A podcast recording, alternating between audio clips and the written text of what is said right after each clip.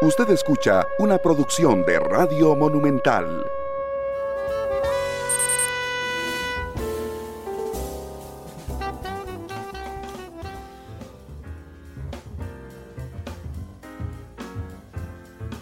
Monumental.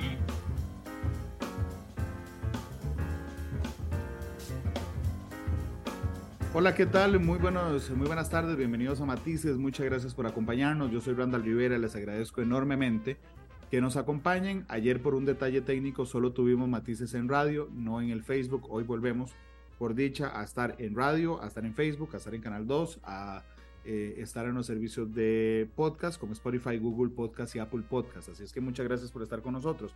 Nada más que hay una variante, como hoy hay fútbol nacional, estamos con Matices más temprano de 12.30 a 1.30 de la tarde. Así es que muchas gracias a todos y a todos los que nos están enviando ya sus reportes de sintonía a través del Facebook de Noticias eh, Monumental. Eh, hemos hablado mucho en la última semana, lo hemos hecho en Noticias Repetel respecto a la malaria, porque ha habido una explosión de casos, un brote técnicamente, pero digamos, ha habido una explosión de casos en la región eh, atlántica, Guatemala Atlántica de nuestro país. Mm, hoy me acompaña la doctora Carla Alfaro, la directora regional de prestación de servicios de salud de la región Huetar Atlántica, eh, porque bueno, es algo importante y grave, además lo que está pasando en ese sector del país. Doctora Alfaro, muchas gracias por estar con nosotros. ¿Cómo le va? Muchísimas gracias a ustedes. Más bien, nosotros lo que necesitamos es estos espacios para que la comunidad entienda qué es lo que está sucediendo y lo más importante, se cuide para que lo que es la transmisión de la enfermedad se corte. Doctora, podemos empezar por lo más básico del mundo, si me hace el favor. Díganos qué es malaria. Bueno, la malaria es una enfermedad parasitaria. La gente pues tal vez se imagina exactamente los parásitos como los bichitos grandes que podemos ver a simple vista, pero este es un parásito microscópico. Es tan chiquito que puede ser transmitido por un zancudo, específicamente el zancudo anófeles, porque tenemos diferentes tipos de zancudos. Están los que dan picazón y hacen bulla y como que cantan. Bueno, ese zancudo resulta que ese no transmite malaria. El de nosotros e, es calladito le gusta el agua limpia, le gusta bastante eh, el agua, lo que nosotros conocemos como cuerpos de agua o canales, agüita limpia con sedimento para ahí poner sus huevecillos. Es diferente al del dengue, que el del dengue es más cochinillo, ese le gusta más bien la basura, tapitas, botellas, cuanta cosa usted deje botada, ahí la hembra de, del zancudo pone. Este es más, finito. Y otra vez las hembras. Y esa es una característica muy especial. Sí, otra vez las hembras, lamentablemente, porque resulta que las hembras necesitan la sangre para los huevecillos. Por eso es que ellas son las que necesitan la, la sangre. Ellas son las que pican, nos sacan sangre, pero para sacarnos sangre nos tienen que poner un anticoagulante, si no se coagulan todas y se mueren. Entonces, al ponernos ese coagulante e inyectarlo, es donde nos transmiten la enfermedad que tienen en las glándulas salivales de ellas. Entonces, vamos a ver, eh, insisto, yo sé que esta parte es muy básica para yo sé que esta parte es muy básica para usted, evidentemente, pero mm, a, todos los demás nos sirve un montón. Hay una persona con malaria. Viene una mosquita de estas, ¿ok? Yo, yo tengo malaria. Viene esa mosquita me inyecta el anticoagulante, me saca sangre. En mi sangre va el parásito. Entonces ahora ella se hace portadora. Sale ahí volando silenciosamente.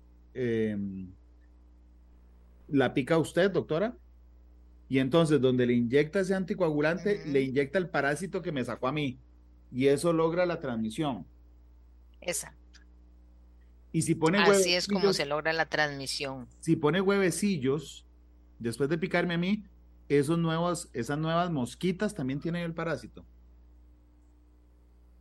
Bueno, en el caso sería muy escasa cantidad. Donde hay bastante cantidad es en el enfermito. Entonces, por eso es que no se transmite de persona a persona o entre mosquitos, no, sino que se transmite de la persona persona enferma al mosquito que estaba sano y ahora se transforma en enfermo a la persona sana. Ese es el ciclo. Qué bueno, qué interesante. No se transmite de persona a persona. Entonces, lo que nosotros sí, no, no se transmite. Exactamente. La gente, eh, es importante que la gente comprenda esta parte porque por eso es que cuando llegamos a las casas le decimos a la gente, vea, además de dejarle medicamento para usted que está enfermito, le dejamos medicamento profiláctico para su familia, porque los zancudos no le piden permiso a nadie para picarlo. Entonces, todos los zancudos de esta casa los damos por infectados. Van a picar a su familia y se van a enfermar. Pero aparte de eso, también le dejamos un toldito para que usted se encierre ahí, usted que es el que tiene malaria, y que entonces pues los zancudos no sigan infectándose también de malaria. Entonces ya le dio esta picazón. Sí, desde aquí. Doctora, y, vamos a ver, el parásito que transmite malaria, el que provoca la malaria, perdón, no el que la transmite, el que la provoca, el parasitito este, siempre es el mismo o hay diferentes parásitos que provocan malaria. Nosotros tenemos diferentes clases. En el país circula el Plasmodium vivax, el Plasmodium falciparum, que es el que tenemos específicamente acá en Limón y que de hecho y lamentablemente es uno de los más peligrosos, el malaria, el ovale y el noule, que este es más de África subsahariana. Pero ahorita, en este momento, la bronca nuestra es la malaria por falciparum, específicamente que lamentablemente es la más agresiva. Y aparte de esto, pues el tratamiento, lo bueno es que es sensible al tratamiento que nosotros tenemos en este momento disponible y en suficiente cantidad, que es la cloroquina y la primaquina. Entonces hay cuatro bichitos, si me permite el término poco técnico, parásitos, pero digamos, hay cuatro bichitos que provocan malaria, pero hay uno que es más fuerte, más grave, provoca una malaria más, más fuerte. Ese es el que tenemos. Ese es el que tenemos, exactamente. Entonces, nosotros lo que tenemos que hacer es, a la mínima sospecha, hacernos prueba. ¿Por qué? Porque la malaria no es solo una calenturilla. De hecho, lo que da es una fiebre muy, muy fuerte, una fiebre de más de 40 grados que obliga a que la persona le den escalofríos y tirite de fiebre, que es que empiezan como a temblar y aparte de eso le da mucho dolor de cuerpo, dolor de cabeza, náuseas, mucho malestar general, pero sí se espera que a veces la gente dice, ah, es una quiebra huesos, me voy a una farmacia y me compro, me inyecto algo y asunto arreglado. No, no hay que hacer eso porque entonces lo que hace el parásito, lo que le encanta decirse a las células del hígado y a las células de los riñones, y ahí es donde puede volverse incluso mortal, porque se da destrucción de estas células. Entonces es muy peligroso, es una cuestión de días para que una persona se nos complique mucho y empiece a tener insuficiencia respiratoria, una anemia severa, una hepatopatía, o sea, una enfermedad del hígado muy severa y de los riñones, y ahí es donde podría colapsar y morir. Ok. Entonces, de, verdad no hay, que, hay que ponerle atención. Sí, déjeme ir con esta historia despacito, ¿ok? Porque ya aquí alguien nos preguntó en redes sociales, por ejemplo, si no hay transmisión sexual de la malaria. Y entiendo por lo que usted nos explicó que no. No. Aquí es el zancudo. El, zancudo es el criminal aquí porque la zancudo lamentablemente es la, la, malvada de la película, ¿verdad? Porque ella necesita la sangre. Al fin y al cabo es muy noble el gesto, porque es una buena madre, porque ella necesita la sangre para lo que son los huevecillos, ¿verdad? Para la fertilización. El macho de hecho no lo transmite, es la hembra. Pero el asunto está en que si tenemos zancudos y tenemos gente enferma, ahí está la bronca. ¿Dónde la bronca es mayor? En que es cuerpos de agua muy grandes. Por eso es que usted no va a fumigar, no es como que muy, como le dijera, muy efectivo, porque usted no va a fumigar el canal de tortuguero, jamás. ¿Verdad? Ni el de Moín o la playa, e, es imposible. Lo que nosotros tenemos que hacer es desaparecer a los enfermos para que sí, ok, tendremos anófeles, pero son anófeles sanitos, ¿verdad? que hay, okay, andan chupando sangre, pero no transmitan nada. Sin el parásito, que ese es el malvado al fin y al cabo. Entonces vamos, vamos despacito con el cuento, ok. Randall tiene, perdón que la use de ejemplo, doctora, pero bueno, Randall tiene malaria, viene, Viene la bichita esa, me inyecta el anticoagulante y jala mi sangre. Ahí se llevó el parásito, que es el, el que genera una malaria más fuerte. Ok. Y sale volando eh, la bichita, ¿ok? Se le posa a usted en el brazo o en la mano y la pica. Donde le mete el anticoagulante, le pasa el parásito de la malaria y entonces usted empieza a sentirse, pregunto, ¿a cuántos días empieza a sentir esos efectos de decir, opa, me duele la cabeza, mira, estoy caliente, tengo frío, porque además la, la fiebre jode los, los, lectores de temperatura del cuerpo, entonces lo hace pensar que uno tiene un montón de frío, está hirviendo por dentro. ¿Cuándo empieza a sentir eso? Bueno, esto es variable. Hay personas que es a los, a los pocos días, dos, tres días, pero hay otra cosa que es, es bastante difícil, que es que hay personas asintomáticas. ¿Qué son asintomáticas? Que de hecho hemos encontrado personas que en realidad los síntomas son tan leves que, que, no los perciben, no les hacen caso, no les da fiebre tan fuerte, no les da tanta molestia. Pero podríamos esperar que a partir de las 48 horas más o menos se va a estar dando. Lo otro es que también hay personas que no se toman el tratamiento como es porque da ganas de vomitar, porque son muy sensibles al tratamiento también, no lo toman entero disminuye la parasitemia, o sea, la cantidad de parásito en sangre, y ya no se sienten tan mal. Entonces continúan y hasta por un año podrían estar teniendo eh, malaria circulante, por decirlo. Un año. Así. Entonces es muy peligroso y claro que sí. Entonces por eso nosotros en la definición de caso le preguntamos a las personas, pues, ¿a dónde ha estado? ¿Verdad? ¿A dónde ha estado? Y aparte de eso, pues, si ha tenido contacto con alguna persona con malaria, si en la familia ha habido malaria. Entonces, puede tener baja que me, que me toca este, este tema, porque entonces, en el ejemplo donde yo tengo malaria y la bichita me pica a mí, se lleva el parásito, ¿cuánto tiempo yo mantengo ese parásito en mi sangre para que todas esas mosquitas que me pican se lleven los parásitos de malaria. Bueno, hasta que usted no se trate. Lo bueno es que el tratamiento es súper efectivo, porque ya las 48 horas de usted estar consumiendo el tratamiento, ya usted no tiene, ¿verdad? Si usted toma el tratamiento como es, no hay ningún problema, ya usted no es transmisor. Su parasitemia o sea, la cantidad de parásito en sangre baja tanto que ya no es transmisor. Entonces, es muy importante que la gente cumpla el tratamiento al ser detectado. Entonces, don Randall resulta que se vino a pasear aquí a Moín en Semana Santa, más o menos a los dos, tres días ya empieza a sentirse malillo, se va para Punta Arenas porque no trabaja en San José, trabaja en Punta Arenas, está a menos de 600 metros sobre el nivel del mar, que es donde viven estos zancudos por todo lado. Ahora incluso le voy a mostrar un mapa para que se asuste y vea por dónde hay zancudos de malaria. Y entonces, ¿qué es lo que puede pasar? Que usted sea una persona que empiece a transmitir ese parásito siempre y cuando hayan anófeles donde usted está, porque el zancudo lo va a picar a usted, luego va a picar a los demás y va a enfermar a las personas. Ok, vuelvo a, la historia que llevábamos. Entonces, usted empieza a las 48 horas a sentirse con síntomas y entonces empieza una carrera médica contra el tiempo, que es decir, doña Carla, vamos a tratarla rápido porque si usted permite, si usted en lugar de eso cree que es una fiebre y va a la farmacia y le insiste a la persona que la atiende, ya por favor, inyecteme una Dexa y una Voltaren, que es lo que, hace, lo que hacen todos, inyecteme las, las dos para sentirme bien. Usted le abre la vía completamente al, al parásito él feliz sigue, sigue para llegar al riñón y al hígado.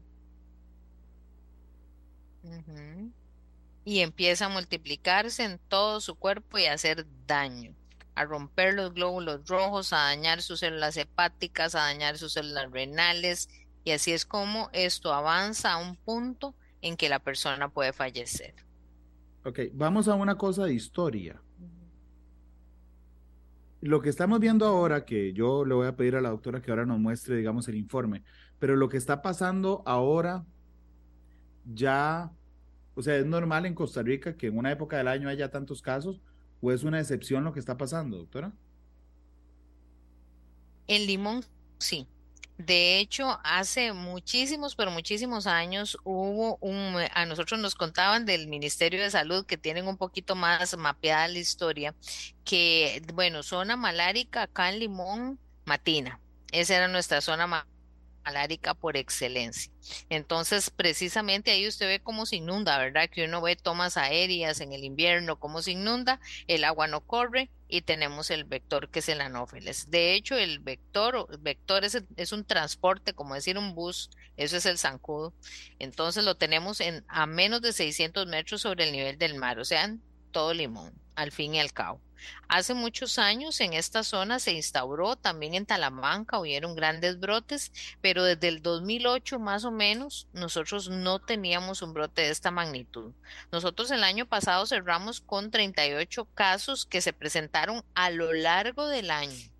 Imagínense, 38 en 365 días. Con eso fue con lo que nosotros cerramos el, el, año en cuanto a, a casos de malaria. Pero ahora en cuestión de unas cuantas semanas, nosotros ahora estamos en 105 casos. Es muy rápido. Entonces, esto es, peligroso. ¿Por qué? Porque es muy peligroso porque nos puede sobrepasar la capacidad de nosotros de poder actuar. Porque no es fácil. Cuando hay un paciente con malaria, ese paciente dura 14 días y tiene que tener un seguimiento muy estrecho a las 48 horas, a los 3 días, a los 4 días, a los 7 días. Hay un montón de pruebas subsecuentes de gotas gruesas que son gotitas de sangre para ver si tiene parásito o no, que hay que irle haciendo y ir viendo cómo el parásito va disminuyendo en su sangre, porque si no disminuye, significa que usted es resistente al tratamiento y no le estamos haciendo nada y tenemos que cambiarle el tratamiento. Aparte del pacientito positivo, nosotros tenemos que darle profilaxis a toda la familia. Y aparte de eso, un kilómetro a la redonda de ese pacientito tenemos que hacer acciones de campo. O sea, empezar a buscar sospechosos, o sea, gente que, que pueda tener o no la enfermedad. En el caso de nosotros, hacerle pruebas rápidas, que es lo que estamos haciendo haciendo casa a casa, darles tratamiento de una vez en casa, es toda una, una logística de campo muy complicada. No es tan fácil como dice usted, como ir a la farmacia y ponerme una Dexa y una Voltaren. No, esto trae una cadena de trabajo enorme. Aparte de la certificación de malaria de nosotros, de erradicación que estaba para el 2025, pues de se nos está complicando, ¿verdad? Nosotros, nosotros nos habíamos prometido erradicar la malaria en el 2025. Esa era nuestra meta. Y veníamos Pero y ahorita, sí, lamentablemente, pues de, íbamos muy bien hasta esta, hasta la semana 3 de este año que empezamos muy discretamente a aumentar, pero ahora en Semana Santa fue un levantín. ¿verdad? Sí, de hecho la periodista que yo encargué para este tema en Noticias Repretel, que le hago seguimiento, que es Tracy Morales, el otro día me decía, jefe, ojo, es que había seis, al día siguiente 21, al día siguiente 62, al día siguiente 97. O sea, realmente es una, es una multiplicación más que milagrosa, hablando de, de Semana Santa. Es realmente muy fuerte, doctora. Sí. Muy, mm. muy fuerte. Y, y, es triste porque pues hay muchas personas que nos hemos encontrado de todo en lo que ha sido el abordaje, ese abordaje que tiene que ser casa a casa y muy fuerte. ¿Por qué? Porque hay muchas personas que no van, primero porque no crean que sea malaria, hace demasiado. No teníamos ese riesgo inminente ahí, ¿verdad? dándose con tanta facilidad. Segundo, hay personas sin seguro, hay personas que son indocumentadas, entonces pensarán, ay, no, lo que van a hacer es echarnos migración. En realidad a nosotros no nos interesan ni sus actividades, ni su aseguramiento, ni su estatus en este momento en el país, no. Lo que nosotros queremos es cortar la transmisión. Sí, en 2020, estaba viendo el histórico, del Ministerio de Salud. En 2020 hubo cinco casos de malaria. Sí, de hecho. Entonces es es súper triste. Incluso tenemos la visita de personal de OPS eh, que llegaron ahora a la zona hace dos días y pues nos decían eso, ¿verdad? Mm, está difícil ahora la acreditación de ustedes, pero más que una acreditación, el problema de salud pública es, es lo que está difícil de detener porque es, la multiplicación ha sido muy rápida. Sí, qué complicado. ¿Y tenemos fallecidos por malaria? Hasta el momento no. Gracias a Dios, pues la, se han captado con mucha rapidez. Hemos tenido personas en observación ahí que por esperarse precisamente han tenido anemia, ya, ya colonización hepática podríamos decir, eh, han tenido un poquitito de hipotensión, o sea, descenso en su presión arterial y han tenido que quedarse en observación, pero no, actualmente todos están en casa, ambulatorios y en seguimiento, que esto es otra cosa que complica, porque al tener tantos pacientes y que el seguimiento y el tratamiento sea estrictamente supervisado, pues nos gana la cantidad de pacientes a la cantidad de funcionarios. Por eso es tan importante que lo detengamos, para que alcancemos para tratar a la gente.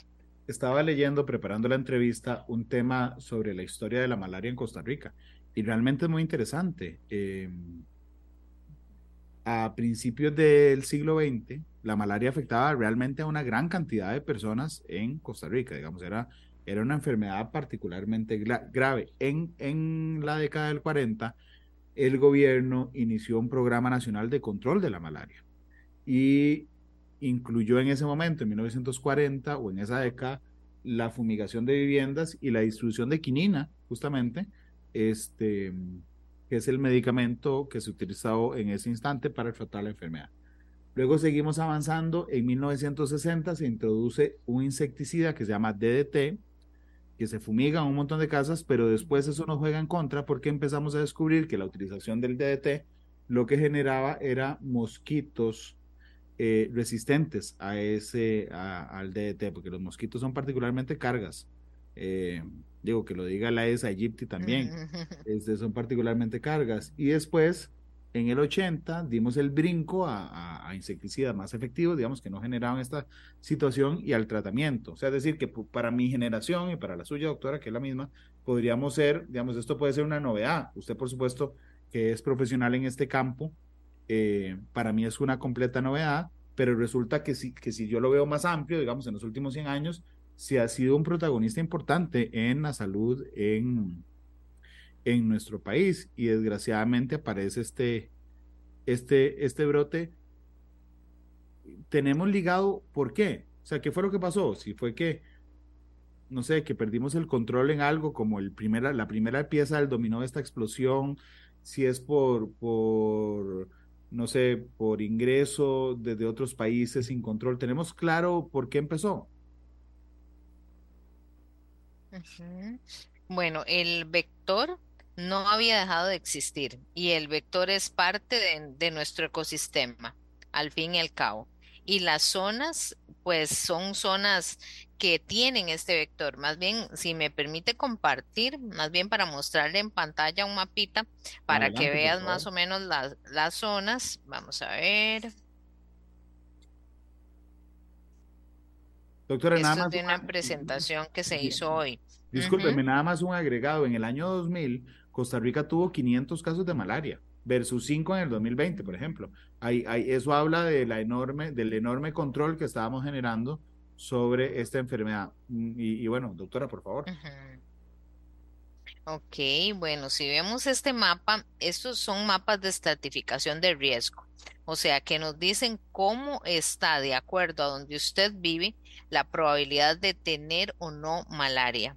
Entonces, donde tenemos los puntos rojos, son los puntos donde nosotros tenemos ya transmisión autóctona, o sea, ya ahí ya no nos vienen casos que nosotros digamos, ah, es del otro lado, ¿verdad? Es de, es de, de otro país que nos está viniendo, es importada la malaria. No, en toda zona donde haya puntos rojos, ahí nosotros tenemos vulnerabilidad para que se dé transmisión autóctona. ¿Por qué? Porque tenemos el zancudo y aparte de eso, ahí sí tenemos movimiento poblacional frecuente de zonas donde hay mucho más malaria que acá. Una de esas sería el vecino país del norte, donde tenemos pues bastantes casos y un sistema de, de vigilancia epidemiológica que pues realmente no, no conocemos bien. Otro sistema muy bueno de vigilancia epidemiológica, por el contrario, tenemos del otro lado, en la parte de Panamá, pero también ellos tienen mucha malaria y al fin y al cabo en toda esa línea fronteriza nosotros tendríamos la posibilidad de que la gente se mueva. La gente se mueve principalmente por el trabajo la falta de trabajo y esta migración de personas tan fuerte que hemos tenido desde otras latitudes nos trae el riesgo, porque el zancudo lo teníamos. Como usted ve en el mapa, imagínense que los puntos verdes son zonas receptivas y a la vez vulnerables. Los amarillitos son zonas que sí, que son receptivas también por la altura. Es menos de 600 metros a nivel del mar y vulnerable. ¿Por qué? Porque pueden darse las condiciones. Entonces, vea que prácticamente en muchas zonas del país nosotros podemos tener brotes bien agresivos de malaria. El movimiento que se está dando poblacional por diferentes situaciones políticas y económicas hacia el país trae también personas que pueden estar infectadas por malaria. Y entonces ocurre lo que hablábamos al principio, se da el ciclo ¿verdad? Tenemos el parásito, que es el vector, pica una persona enferma, luego pica una persona sana y así se va dando la proliferación. De hecho, por toda esta cuestión que ha habido en Crucitas, en la parte huetal norte del país, que es donde ve usted ese montón de puntos rojos, es donde más casos de malaria tenemos en este momento a nivel país. Pero nosotros en Limón pues tenemos también las condiciones, ¿verdad? De, de mucha migración, sobre todo que el limón vive de la agricultura. Y entonces las mismas personas que muchas veces trabajan en San Carlos y toda esta parte aledaña se pasan a Cariari a localidades como Jardín, que es donde nosotros tenemos tanta malaria en este momento en el cantón de Pocosí, y así siguen por toda la provincia de Limón, en lo que nosotros conocemos como los enganches, en las bananeras, en las piñeras, todo esto. Aunado al turismo, que se ha enfatizado mucho como actividad económica, una, una característica que tienen las playas de Limón es que no están encerradas en hoteles. Entonces, ¿qué es lo que pasa? La gente va a acampa por ejemplo, para entrar a las, ahora en Semana Santa, a las playas de Moín y a Puerto Viejo y todo esto, habían kilómetros de filas de carros y gente que iba con sus tienditas de campaña y todo a quedarse ahí a pasar la Semana Santa. Es mucho más económico, es muy bonito, pero la bronca es que hay que tener el cuidado de, protegerse de los zancudos. El repelente, los toldos, las mangas, pero eso como que no entona mucho con la fiesta y, lo que se vive en Semana Santa. Entonces, este mapa es, es importante y, y alarmante porque nos dice pues de lo que puede pasar si esta enfermedad no se controla ¿Qué es lo que tenemos en este momento en Limón? Bueno, nosotros tenemos 113 casos de malaria y como bien apuntaba usted y, la periodista de ustedes, es una cuestión de que en la mañana, por, una mañana teníamos 72 casos, ya para la tarde teníamos más de 100. Eh, de estos son 69 hombres, 44 mujeres, niños pequeños, tenemos, el menor tiene tres añitos, entonces esto no excluye edad, definitivamente. La malaria que tenemos es la falciparum. Imagínense que solo tenemos un caso de vivax, el resto son falciparum. Y en, en, lo que son las últimas dos semanas, la 14 y la 15, la 15 es en la que estamos, y la 14 fue Semana Santa, fue donde se nos dio el montón de casos. De estos 100 personas son costarricenses, apenas 12 son nicaragüenses y las localidades en que más tenemos casos es Moín en el cantón central de Limón y Jardín en el, en el cantón de Pocosí. No sé si tiene alguna pregunta hasta acá. Sí, doctora, entonces digamos, la zona más complicada para el país es la zona Huetar Norte, digamos San Carlos. San Carlos, exactamente, viendo, viendo el mapita que le había mostrado en primera instancia, sí sería San Carlos, pero es ya, ya esto ya lleva bastante rato este problema y está muy ligado a, todo esto de la minería y la, el problema transfronterizo que tenemos. Las fronteras de nosotros tienen la particularidad de estar abiertas, ¿verdad? La gente fluye Y la verdad es que el que pasa por puesto fronterizo es porque quiere. Pero en esta zona, pues no, sé si, si tiene el gusto de conocer, lamentablemente pasa esto. Nosotros no estamos muy lejos de la realidad. Nosotros los limonenses también hay, hay, uno pasa por donde quiera, ¿verdad? Entonces también se da esta migración por el trabajo. Sí, de hecho eso, mm, evidentemente eso es determinante a la hora de establecer eh, las estrategias. Pero, doctora, yo, yo la primera vez que hablé con mi periodista de este tema fue hace unos 10 días. En 10 días esto se ha multiplicado de manera importante, enorme. Están, no, no, no quiero desvirtuar el trabajo que están haciendo, pero digamos, la pregunta es si les está funcionando ha disminuido un poco lo que es la aparición de los, de los casos en algunas zonas. Por ejemplo, como usted veía en la anterior, Matina, que era la zona por excelencia en que teníamos más malaria, apenas hay dos casos. Siquirres, que también antes tuvimos casos, no tanto como en Matina jamás, pero solo tenemos un caso. Guásimo hasta anoche se encontró un caso. Entonces, sentimos que es mucho del que busca encuentra. Se han hecho, eh, pues al, al haber un casito, se hace todo este despliegue que yo le explicaba, ¿verdad? De tratar a la persona, a su familia y búsqueda un kilómetro a la redonda para hacer eso que llamamos el cerco epidemiológico. Entonces se van identificando los casos. Si nos han salido, no podemos decir esto ya, ya está controlado, no, para nada. Nosotros tenemos que seguir trabajando porque mientras sigan saliendo casos, no estamos en control, definitivamente. Sí estamos, tenemos bien identificadas las comunidades de riesgo y sobre esas comunidades es que se está trabajando fuertemente pero sí necesitamos eh, continuar y nosotros pues somos muy poquitos para poder hacer toda esta estrategia de abordaje que es la que sentimos que ha dado más frutos, ¿verdad? En la búsqueda de los casos, que es ir casa a casa que es dar el tratamiento profiláctico a todas las personas que haya sospecha. Incluso el Ministerio de Salud nos dio 15 mil pruebas rápidas, de manera que se están distribuyendo en todos los CEBAIS que hay a lo largo y ancho de la provincia. Hay 83 sedes de EBAIS, más los servicios de urgencias. Entonces, todo esto hace que, que, haya más oportunidades, ¿verdad? Gestión de comunicaciones, gente como ustedes nos está ayudando muchísimo con entrevistas, con publicaciones en, en periódicos, boletines, los boletines de nosotros son diarios, todo lo que es redes sociales, con ayuda de las mismas personas de las comunidades, el trabajo en cuanto a capacitar a todo funcionario de salud, no solo los médicos, sino también enfermeras, técnicos de atención primaria. Ahora nos estamos volviendo a médicos de empresa, porque si se mueven por trabajo hay que tomar en cuenta los médicos de empresa y todo lo que es un trabajo interinstitucional fuerte porque de la caja solita no puede. Definitivamente caja ministerio solitos necesita, no pueden, necesitamos ayuda de, de otras instancias que nos colaboren. Doctora, estaba viendo la tabla histórica, ahora sí, de, de casos. Usted me dijo que hasta este instante tenemos cuántos, 112. 107 casos. 107.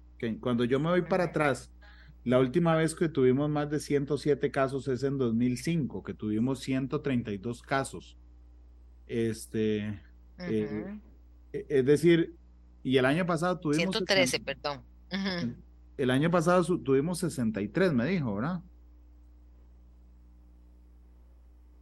38.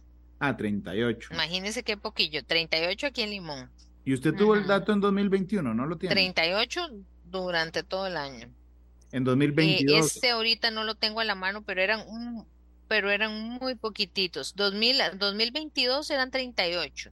2021, ese sí no lo tengo a la mano, pero eran todavía menos.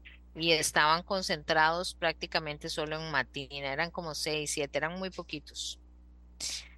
Entonces, no, eh, y aparte de eso, la mayoría de los casos en el histórico eran importados, en el histórico reciente, o sea, eran personas generalmente que venían ya sea de Colombia, de Nicaragua o Panamá pero de nosotros eran muy, muy poquitos y las, las personas que estaban enfermándose estaban asociadas a esos casos, o sea, gente que tal vez por alguna situación laboral estaban cerca de estas personas y, y terminaban contagiadas. Claro, y es que además viendo el histórico, en 2005 tuvimos 132, es decir, tenemos la mayor cantidad de casos de malaria en los últimos 18 años. Exactamente. Y si sumamos el, el, panorama de, que puede estarse dando en este momento en la zona norte, pues todavía, porque yo le estoy hablando solo casos de limón en este momento. De hecho, la caja va a intervenir también la, lo que es la parte norte del país la otra semana. Entonces esto, esto nos va a ayudar a, pues a contener, ¿verdad? Porque si nos movemos entre, entre las dos regiones, la gente se mueve por trabajo, entonces esto podría ayudarnos también a contener, no solo trabajar en limón. Doctora, permítame ir a una pausa comercial y regresamos con más de matices. Nos quedan siete minutos de programa y para que vaya pensando además la canción de cierre. Yo siempre le pido al invitado o invitada que escoja una canción para cerrar. Pues permítame ir a la pausa, vamos a la pausa y regresamos con más. Analizamos los tonos de la actualidad, exploramos sus contrastes, matices. Regresamos a Matices. Doña Carla Alfaro, que es la directora de prestación de servicios de la Caja en la región Huetar eh, Atlántica nos acompaña hoy. Estamos hablando de malaria y de la explosión, el brote de casos que está. Doctora, ¿por qué? Vamos a ver, ¿qué podemos hacer los, más allá de lo que haga la caja, digamos, que hacemos los mortales para evitar y frenar un poco esto, doctora?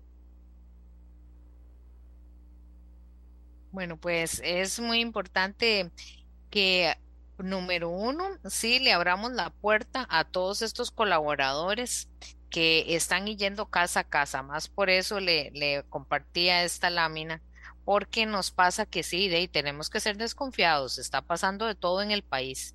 Pero como ustedes ven, los colaboradores nuestros van debidamente uniformados, identificados con su carnet, van en los vehículos que están también eh, debidamente identificados y pues ábranle la puerta a las personas, porque lo que nosotros estamos haciendo en este momento es una mega campaña en que los funcionarios caja ministerio están yendo a las zonas específicas donde hacer este tipo de barrido, así se llama en vigilancia epidemiológica esta actividad, para ir a buscar el caso y detener la transmisión. Casa a casa se va, se le hace la prueba en la casa a la gente de la, la, prueba rápida. Si sale positiva, se le da el tratamiento ahí mismo en su casa y se le da la prevención a las personas que conviven con, ese, con el pacientito en sí. El seguimiento también. Entonces, si las personas,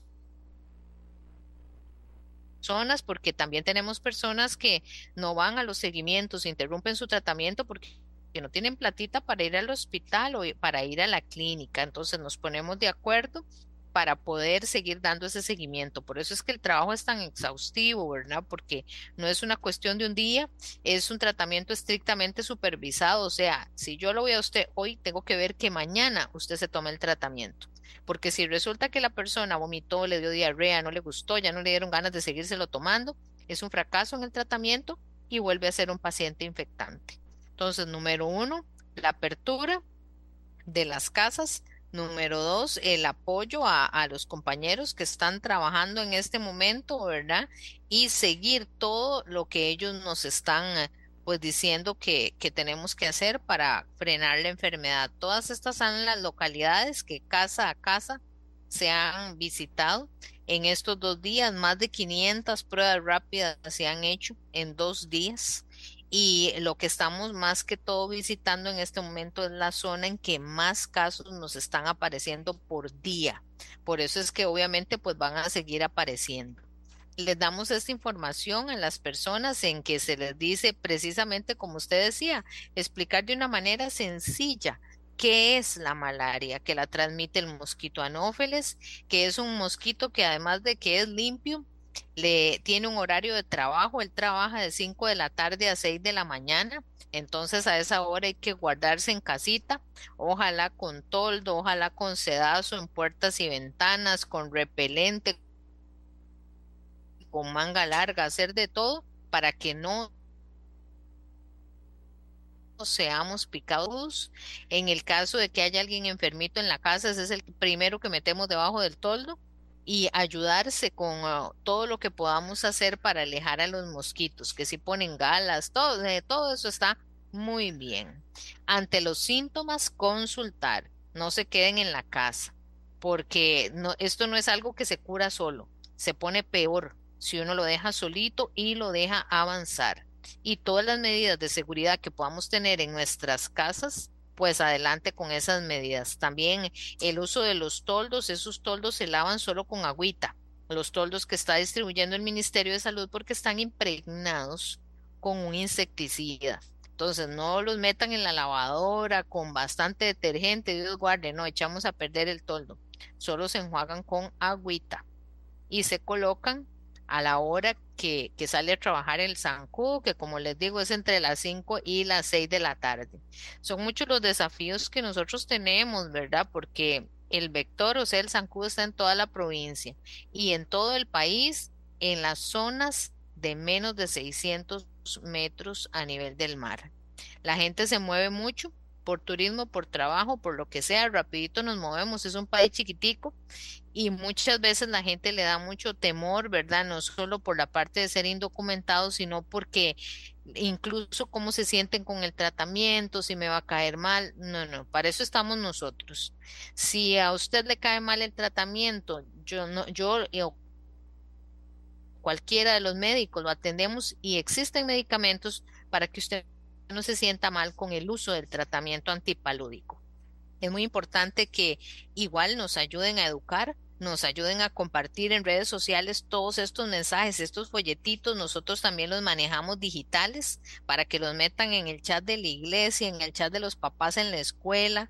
Por todo lado hay que hacer fluir esta información y que entonces podamos frenar la malaria. Estas son las instituciones que hasta el momento se han unido a la campaña. La idea es que se unan todas las instituciones a la caja posibles para que nosotros pues podamos eh, poder eh, pues hacer que se disminuya y, y logremos tener esa acreditación de cero malaria en el país. Yo siento que sí podemos hacerlo, es una cuestión de trabajo de equipo.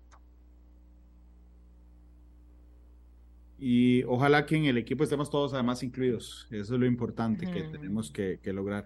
Doctora, yo le agradezco muchísimo por lo que mm, me ha comentado hoy, por la transparencia y la facilidad además con que lo ha hecho.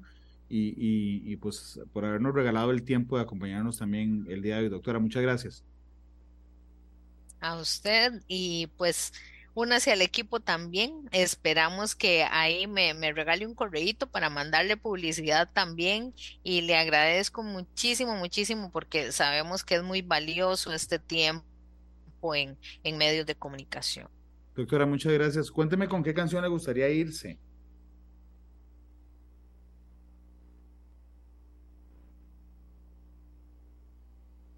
Ah, de fijo el himno de nosotros. Represento de Marfil. Represento de Marfil, que no sabe cuándo, tengo bastante, un par de años de no ir, tal vez la canción que es muy bonita, si es que será Marfil, quien despidió hoy Matices viernes, además es viernes, el cuerpo y la doctora lo sabe. Represento será la canción que despida el programa. Doctora, muchas gracias por habernos acompañado. Muy feliz tarde.